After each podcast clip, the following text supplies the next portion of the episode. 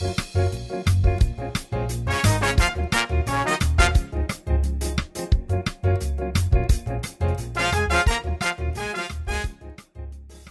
い、どうも、春民亭あくびでございます。今日も会議であかあくびを一つ、お相手はこの方。はい、広瀬舞です。よろしくお願いします。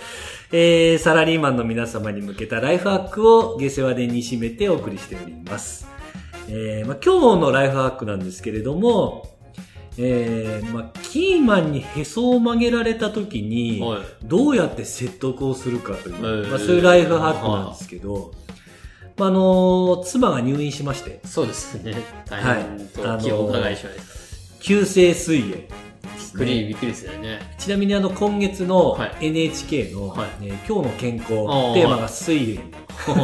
ビデオ撮ってみておくっていう。はい、ビデオ撮って見てます。うはい。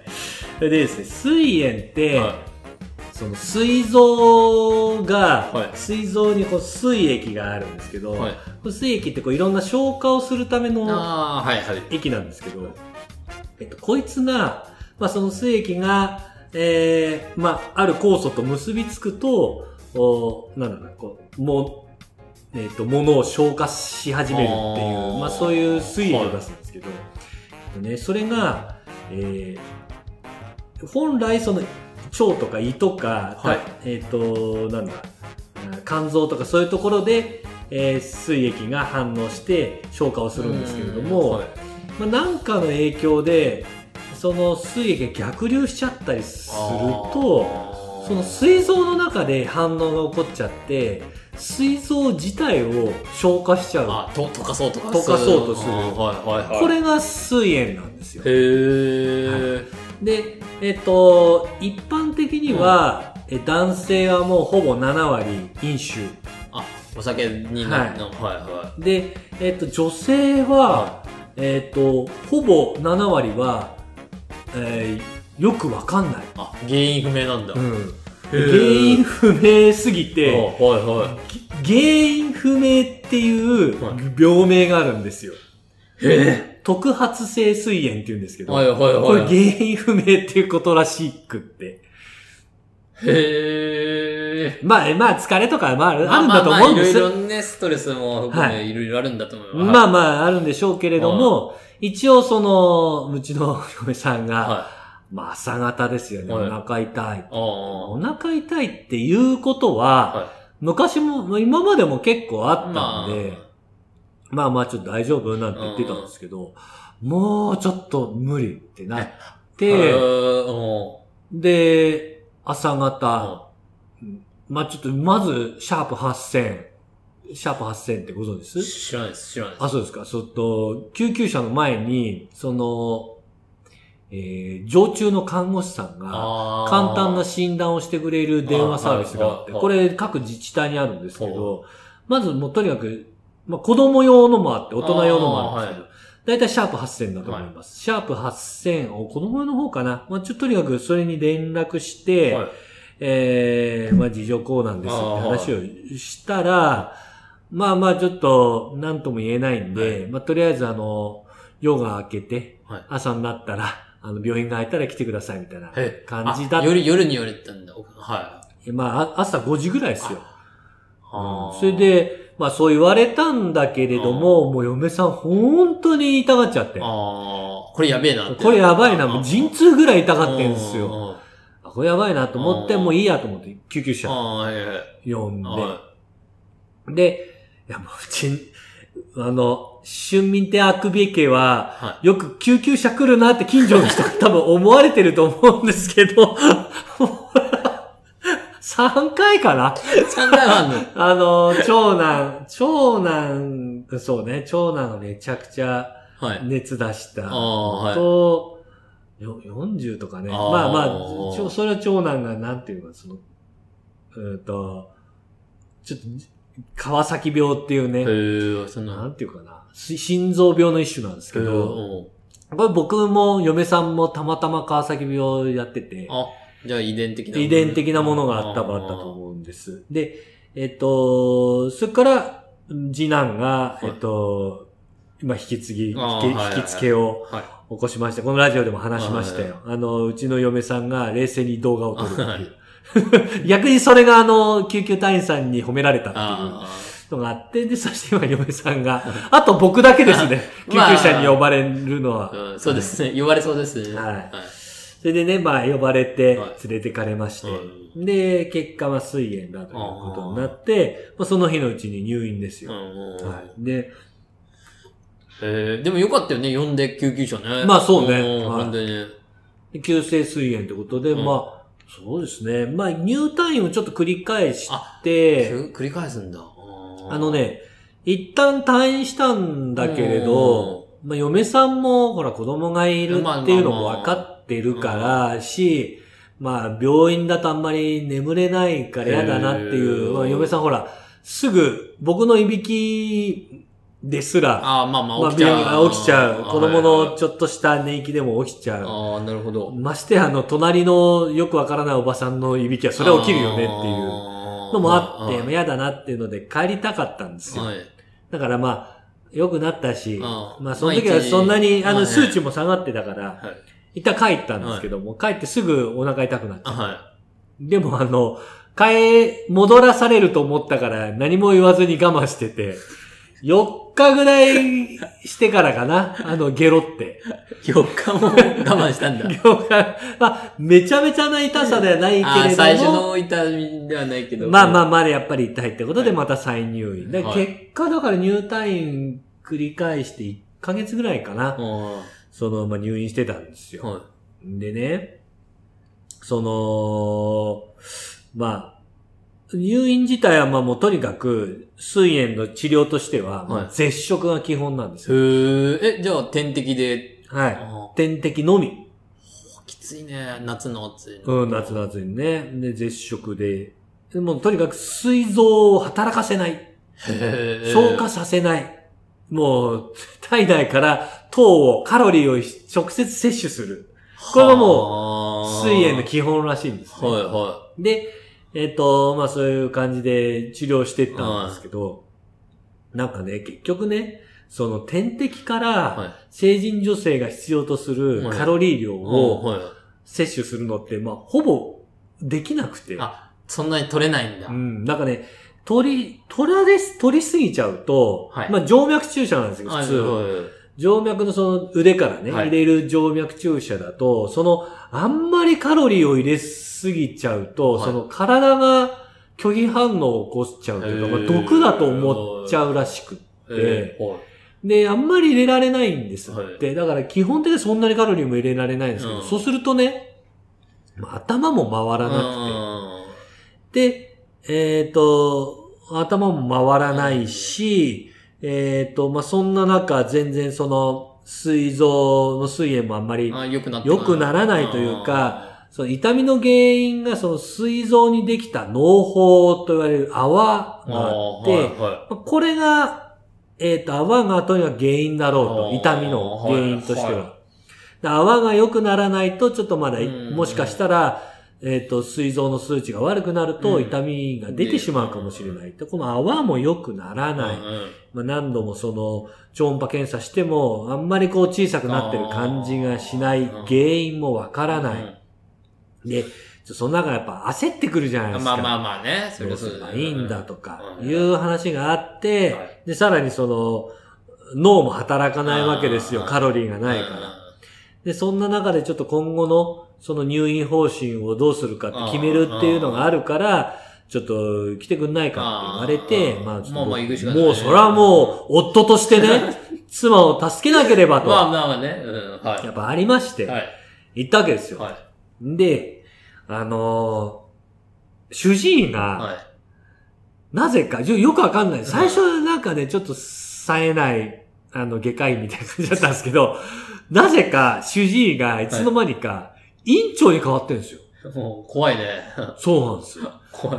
それでね、この院長先生がですね、はいまあ、看護師さんたちの反応を見てる感じだと、まあ、いわゆるめんどくさいタイプ。ああ、なるほど。うん。話は長い。あちょっとこう、回りくどいはい。みたいな感じではいめんどくさいタイプな感じなんでさ、看護師さんの話を聞いてると。でもさ、院長なわけでしあょ？まあね。うん。それで、さらにはさ、嫁の命を握ってるわけですよ。まあまあまあまあ、隠居まで出てくるっていう、んで、ちょっとそんな中で、さあ今後どうするんだと。はいね、嫁の体調を戻してあげたい。うんさらにこの脳胞が全然小さくならないのに、えっと、今まで通り接触してていいのかとか、かいろんなこう思いはやっぱあるわけですよね。で、えーまあちょっと僕の中でもやっぱり今までのうん10年間うん。の保守運用スキル、はね、えっ、と、いろんなそのベンダーさんと渡り合ってきまい。した。はい。やりたくない、やりたくない、お金がないというモードのベンダーさんをうまく斜めながら、はね、なんとかやってくださいっていうことで、今までうまく収めてきた自信も、はい。自負も、その時あったので、まあちょっと調子乗ってたんでしょうね。まあなんとかできるだろうと、あ院長先生も思ってまあ、望んだわけですい。よ。はい。でね、まあ、院長の話は本当に、あんまりこう、やっぱ、わかりにくいところあるんですけれども、はまあ、かいつまんでいくと、まず、でっかい脳胞が。泡があって、まあやっぱりその脳胞が痛みにつながってるというのは、まあおそらく、うん確かでだあろうと。ろうと。で、えっ、と、今は数値は下がってるんだけれども、一般的には数値が差は下がるとともに脳胞はどんどんどんどん小さくなるんだけれども、で、あくびさんの奥さんの脳胞も確かにちょっと小さくなってる。あただスピードとしてはちょっと確かにー遅い。で、あと脳胞の原因はやっぱり未だに不明。あそれはあの、えっ、と、いろんなこう CT とかやるんだけれども、まず疑わしいのは女性に多いのは石、あ、胆石。胆石、はいはい。胆石が詰まっちゃって、それがこう逆流の原因になるっていうのがあり得るので、まあ、胆石が一番怪しいんだけれども、胆石も見た感じはなさそうだ。で、だ腫瘍ができてたりすると困るんだけど、うん腫瘍もなさそうだと。と。で、ただ、ちょっとうまく造影剤が入らないところがあって、そこにもしかしたら小さい石が入ってるのかもしれないんだけれども、ちょっとそこは何とも言えないうんみたいな感じを、まあ大体20分、30分くらいかけて長いね。説明を。まあ受けたんです。で、そうするとやっぱりね、その、痛みの原因である脳胞を小さくしないことには、ね、もうどうしようもないわけじゃないですか。だから、僕らとしては脳胞をどう小さくするのか、はあーっていうのをやっぱり聞きたいわけい。ですね。はで、えっ、と、なんですけど、その先生は、じゃあ今後の入院方針としては、えっ、と、引き続き、まあ、絶食になって、えー数値を下げていきます。それで脳胞も小さくなるだろうと。それがね、リンクしないわけですよ。要はね、うん脳胞は、脳胞を小さくするということ、おだから要は、数値は良くなってるのに脳胞は小さくならないわけですよね。うん。なのに、数値を低くするために絶食を引き続き続けますって言うんですよ。矛盾があるわけですよ、ここに。はこれうちのお客さんだったらボロクソに言われますよ。あぐみさんの会社は何を考えてるんですかい。と。はい。お客さんの気持ちになったことありますかと。あうちこれで、こう、そう、販売の損失、数億円あるんですよ。いや、数億も売れてないと思いますけど、と心の中で思いつつ すいませんでした、とかやってる僕ですから、すぐ矛盾に傷つくわけですよ、はいここに。はね。で、その、そそれでね、まあ、さらには、なんか、絶食を続けるんですけども、なんか、奥さんが、あと、カロリーが足りない足りないって言うんで、はいその、カテーテルを入れます。うって言うんですね。それもまたリンクしないんですよ。よえ、なんでカテーテルなんですか、うんでね、カテーテル、まあ入れるんですけど、まあ大体鎖骨のところに、まあ入れる形になりますかね。で、これ、えの、鎖骨入れるときに、まあ鎖骨の付近に、あの、はい動脈がありますんで、その動脈が傷つく可能性もちょっとあるんで、まあそれはちょっと様子を見ながらうまくやっていきたいなというふうに思っています。で、それから5%ぐらいの確率で、まあ、そのカテーテル入れることによって、えっ、と、まあ、ちょっとじ重大なことがあるかもしれないんですけど、それも、あの、十分に見ていきながらやりますって、こんな感じなんですね。いやいや、脳胞、ね？脳胞からカテーテル、飛びすぎなんですよ。ここに。うん。はいはでずっとなんかカテーテルの話が始まっちゃってるわけですい。よ。はでね、ちょっと僕もイラッときちゃって、はい良くないんですけど、イラッときちゃって、いや、カテーテル関係ないですよね。脳脳法法の話してるんですけど、で、ちょっと言っちゃったんですよ。うんそれが多分、そう委員長的には、あプライドを。ね、プライドを大きく傷つけるわけですよ。なるほど。でですから、は農法は、ね、ちょっと小さくなってないわけです。だから見てください。ね、あの、まず、えー、超音波の検査の結果なんですけど、こういうふうにこうなってます。うん次、CT の検査なんですけど、こうなってます。これ20分前に説明受けたの、また最初からやり始めるわけですよあー失敗したなと。でもうこれ、もうこれね、もう、だってもうこの委員長が奥さんの、まあ、ですよ。ね命を握ってるようなはいはいはい。もんなんですから、うまくやらないとね、はもうちょっともうダメだと思って、はいこれもうちょっと僕が、そうした反省して、これ良くないなと思って、よし、ちょっとうまく、あの、とにかく院長先生、プライドが高いい人だかうんら、まあね。そこをうまくやっていこうと思って、一番最初に僕が取った行動は、まず謝る。わかありました。あ、院長先生。あ、あ、ちょ、ちょ、ちょっといいですよ。あ院長先生。すいません。本当に、あの、院長先生には、うんあの、ね、わざわざ院長先生に、あ。出てもらう。我々の、あの、担当してもらって、本当にありがたいと思ってます。そして、あの、そこはすごく、あの、信頼をお寄せてますし、あの、すごく僕らも、あの、安心してます。はい。で、あのまあまあ、多分、カテーテルって言い始めたのは、おそらく私か、まあ、もしかしたら妻が、あのカロリーが足りないって言ったから、多分カテーテルっていうふうにおっしゃっていただいたと思うんですけれども、まあちょっとまずカテーテルもいろいろ、なんていうんですかリスク、はいみたいなのもあるみたいですから、ちょっとまずは、まあ私たちが言っちゃったの申し訳ないんですけれども、カテーテルの前に、カテーテルじゃなく普通にその腕から入るもので、もう少しカロリー量を上げてもらうわけにはいかないですかね。まあ、あの、信頼してるんですよ。っていう感じにしたんですはい。するとどうでしょうあ、わかりましたと。今まで30分かかっていたのが、たったの5、6分で、はい。まずカテーテルの話が、あの、なくなりましたなくな。りました。よしよしと。まず、うんまずはカテーテルを、あの、除外するところを、はいまあ、うまくいったなと思って。で、そこは次。はい。まずね、こっから今度、その、農法の話をしなきゃいけない。はいはい。まずもう自分、自分はもうとにかくバカだ。あ与太郎だ医療についてよくわかんはいよくわからないはい。素人だというのを自分に言い聞かせます。はい。ね。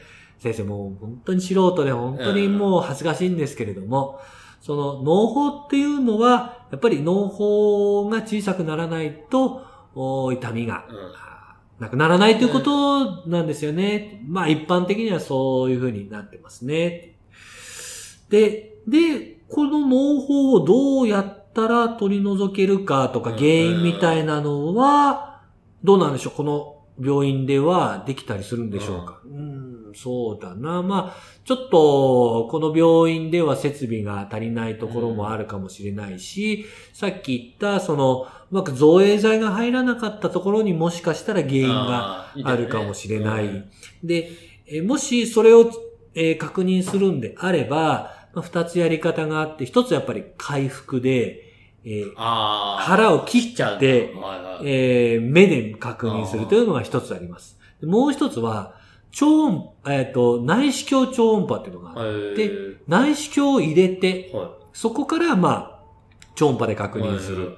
内視鏡なので、回復しなくても、腹を割らなくても見れるので、患者さんの負担も少ないですし、もしあれだったら、その内視鏡超音波で確認をして、えっ、と、もうここに原因があるってうん。なったら、えっ、と、そのまま、えっ、と、例えば、えー、脳胞を、おー膵臓にこう入れて、その、なんだ、脳胞っていうか、その内視鏡を膵臓に入れて、脳胞を除去するっていう手術内視鏡手術もできたりしますと。ただそれは当院には設備がうん、ない。ありませんので、ということを、うんまあ、引き出せたわけですよ。あーまあまあね。うん。あ、なるほどと。うんね、でもこれだけ先生に1ヶ月お世話になって、まあちょっと我々も本当不本意なんですけれども、ちょっとそういう病院にはい紹介状を書いていただくわけにはいかないでしょうかとうんは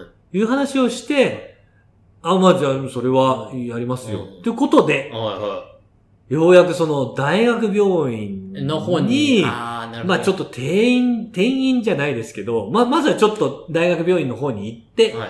どうですかっていうのをまあ確認をするように、紹介状書いてもらったんです。1時間半。はい。かかりました。わかりましたもう妻のためにと僕は思ってますから。頑張ったんですよ。で、えー、まあまあちょっと奥さんとね、まあまあまあ、あの、丁寧な先生ではあるんです。まあまあね。はい。だけどまあちょっとこう回りくどいところもあ、あるから、あるね、みたいな話をしてて、まあちょっとまた次お世話になる先生は、もう少しこう、なん端的な。パッと終わってくれる先生がいいかもね、なんて言いながらうん、えっと、大学病院に行。ったんです。うんで、大学病院で出てきた先生が、うんもう、なんなら僕と同い年、えー、若いん若い、まあもう結構若い兄ちゃんみたいな、出てきて、で、そのカルテとか紹介状を見て、あもう見ましたけど、まあ、これうち来る必要ないですね。え、それどうしてですか？あ、あのー、だいたい内視鏡やるっていうのは、あのー、まあ、細菌感染とか、はい。二次感染みたいなので、かなり危ない時にやるわけであって、まあ、あの、だんだんだんだん遅くはありますけど、小さくなってますから、あえっ、と、一般的には、そういう手術はせずに、もうとにかく、あの、安静にして、ああのー、水、脳胞がなくなるのをもう待つしかないんですから。もうそれで、うち来たとしても同じですよ。もうずっと待っててもらうだけですから。もうそんな手術とか全然しませんから。まあそういうもんです。はい。みたいな感じで。スパスパはい、はい、帰ってくださいみたいなあ感じで言われて、ああ、そう、そう、そうなんですか？みたいなあ。なって。うんでも、そのなんか、先生はその手術で、ね、最すぐ治るみたいな話をしてましたけど、いや、もうそれはもうね、もう膵臓の膵炎なんて、もう教科書書いてあるんですから、教科書に書いてあることを上から順番にやっていくだけなんですよ。あそれはあの大学病院だろうとそうだし、うん大学病院なんてもう、特に、うんマニュアル通りやるだけですから、うんみたいな。言われて。あ。端的は端的だ。そう、そうなの。端的は端的なんだけど、まあ極端すぎるのもどうかなと。だから、まあ、まあ、なんていうのかな。あの、程よく、程よく、その、優しく、はい。あの、丁寧で、程よく端的な、うんまあそういう先生が、まあベストではあったんですけれども、まあとにかく、まあ両極端な先生に挟まれながら、はい。